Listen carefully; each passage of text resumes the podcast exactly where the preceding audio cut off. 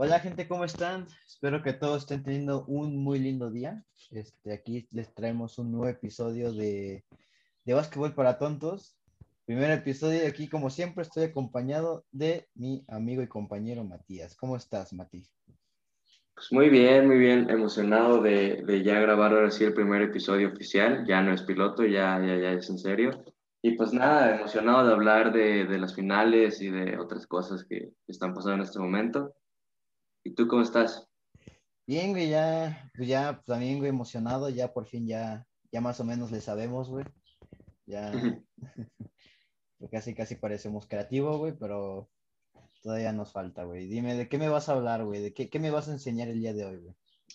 Mira, el último capítulo, el pasado martes, la serie iba 2 a 1 a favor de, de Phoenix. Iba 2 a 1. Al día de hoy, hoy es el juego 6. Al día de hoy Milwaukee va ganando la serie 3 a 2. Así que vaya, ¿no? O sea, es, es, es verdaderamente impresionante. Ah, Los favoritos a ganar eran los Milwaukee, ¿no? Eran los, era Phoenix, Phoenix era favorito a ganar la, la serie. Yo dije que Phoenix iba a ganar en 6. Yo dije que Phoenix iba a ganar hoy. Pero no, o sea, no, al parecer no. Pues déjame decirte, güey, que la neta vi, no, no tuve la oportunidad de ver partido, güey, pero los highlights que me mandaste, güey, la neta estuvieron muy, muy buenos, güey. estuvo muy, estuvieron muy intensos los últimos dos partidos desde la última vez que hablamos, intensos de que los últimos dos minutos fueron, fueron definidos por jugadas increíbles. Giannis tuvo un bloqueo fascinante de Andre Ayton en el juego 5. Y en juego 6, Drew Holiday tuvo un robo a Devin Booker que, que básicamente pone a los Bucks con el momentum que necesitan para hoy ya cerrar la serie y ya ganar el campeonato. Lo cual sería increíble, ¿no? Porque, o sea, ganaría su primer campeonato después de 50, de 50 años y, y Giannis lo merece, lo merece la organización. Porque pues los playoffs no fueron nada sencillos para ellos. O sea, en primera ronda jugaron contra Miami. Yo creí que Miami iba a ganar y así no fue. En segunda ronda jugaron contra los Nets. Yo creí que los Nets iban a ganar y así no fue. En finales de conferencia jugaron contra Atlanta. La neta sí creí que Milwaukee iba a ganar y sí fue así. Y ahorita en las finales pues están jugando contra Phoenix y yo la verdad sí predije que Phoenix iba a ganar. Y como se ven las cosas, yo creo que yo, creo que Milwaukee, yo creo que Milwaukee cierra hoy, si te soy muy sincero.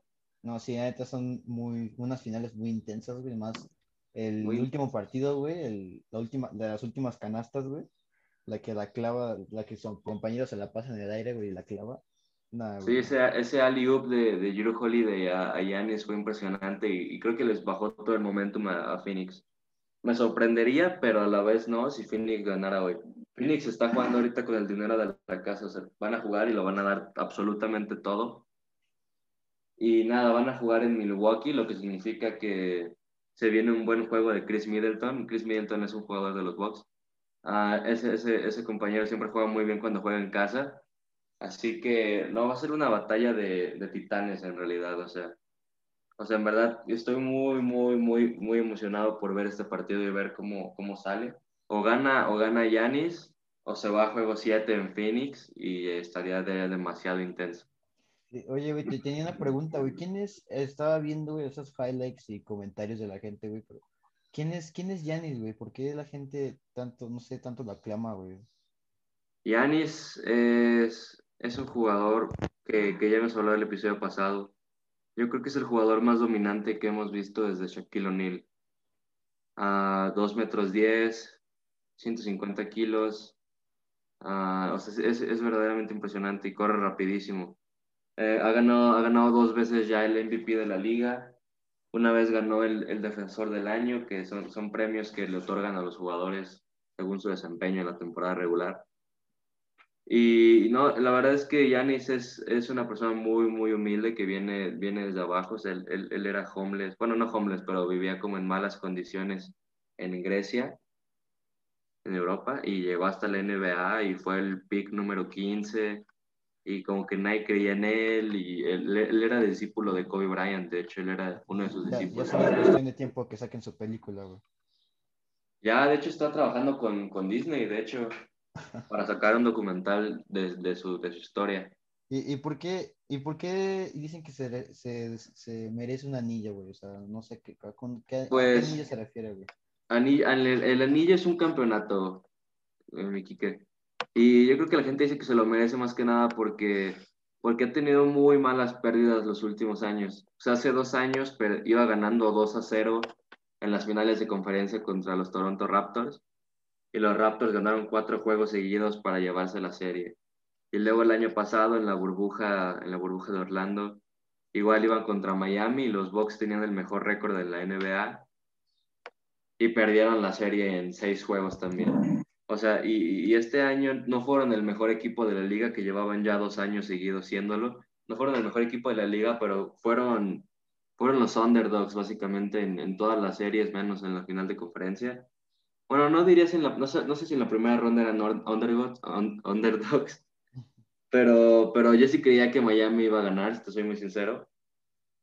Así que, o sea, no, no, nadie sabe si, si Milwaukee vaya a estar en esta situación otra vez. Así que me gustaría ver a Yanis dominar este partido y si se va a juego 7, dominar también. O sea, es un jugador dominante que, que su juego está en el interior y empuja a todos. O sea, es un juego muy old school que no se ve mucho el día de hoy en la NBA. Así que yo creo que sobre todo a, a mucha gente le gusta ese tipo de juego.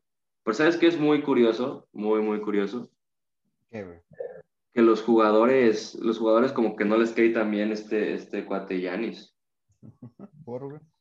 O sea, siempre todos los años, desde, desde que tengo recuerdos de tener Twitter y ver tweets de la NBA, siempre que alguien ganaba el MVP o el defensor del año, todos los jugadores, ya sea Harden, Stephen Curry, LeBron James, todos felicitaban a los jugadores así que, que, había, que habían ganado esos, esos reconocimientos. Tipo cuando lo ganó Curry en 2016, mucha gente lo felicitó y luego cuando lo ganó Harden en 2017 y, y así. O sea, la, neta es que los jugadores como que entre ellos tienen una hermandad muy chida, pero con Yanis no. Con Yanis nadie lo felicita, o sea, casi nadie le, le, le, pone así nada de felicidades, hermano, muy bien por ti, ni nada. Y, y, yo creo que es porque, porque cuando, porque ves que te dije que Yanis era discípulo de Kobe Bryant, ¿no? Sí cuando Kobe tenía sus camps con los jugadores para entrenarlos a todos, Yanis les dijo así de que no, yo la neta me espero a que ustedes entrenen y yo entreno después porque no quiero entrenar con mis oponentes y la madre. Entonces, como que los jugadores no les cae tan bien. Pero a, los fans... a los fans como que, como que, bueno, aunque sea a mí sí me cae muy bien Yanis. Y espero, me gustaría verlo ganar, pero también me gustaría ver que se fuera a 7 la serie pues ya, ya vi Space Jam 2. Ya oficialmente la vi. Sí, ¿y qué tal está?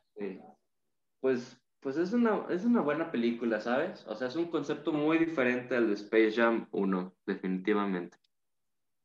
o, sea, yo, he querido verla, güey. Neta, todavía no he tenido oportunidad, güey, pero sí, o sea, sí le da un aire, güey, más moderno, mucho más moderno, güey, pero sí se ve que tiene más o menos el mismo aire, güey, lo que era Space Jam. O sea, o sea, lo, lo, esencial es lo mismo. Se trata de los Looney Tunes que juegan con una superestrella y van a jugar contra unos, contra unos que se los quieren quedar para siempre o los quieren borrar en este caso.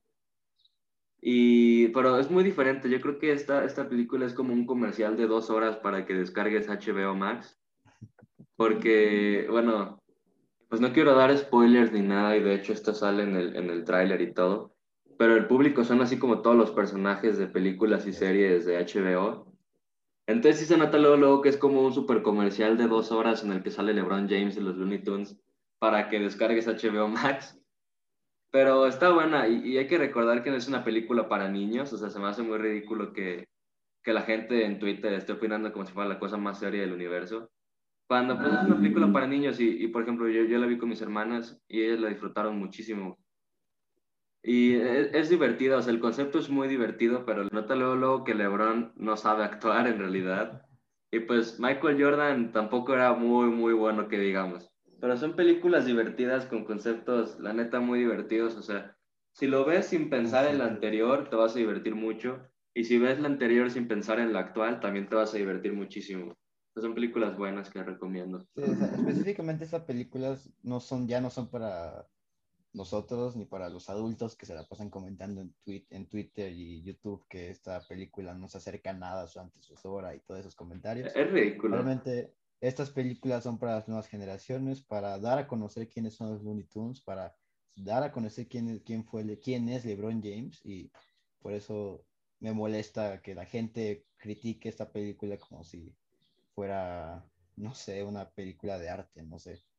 Sí, como si fuera ahí al, sí, como si fuera una película de arte casi casi, pero e, es, divertida, está chistosa, tiene, una, tiene muchas referencias de la película original y le tiran a LeBron de forma chida, o sea, de forma graciosa, así de que se fue a Miami y luego se fue a los Lakers y así, o está, está divertida y tiene bromas divertidas y, la verdad fuera de, LeBron, todos los actores que salen lo, lo hacen muy bien.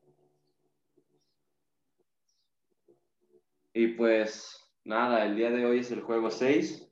Hoy Milwaukee tiene la oportunidad de ya cerrar la serie después de 50 años de no ganar un campeonato. Así como me gustaría ver que esto pasara, también me gustaría que la serie se alargara.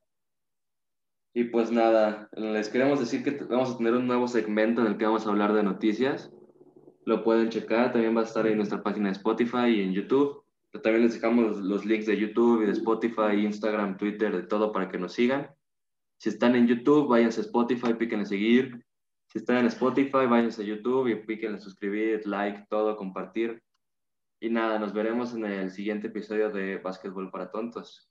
Muchas gracias. Muchas gracias, Mati. Nos vemos.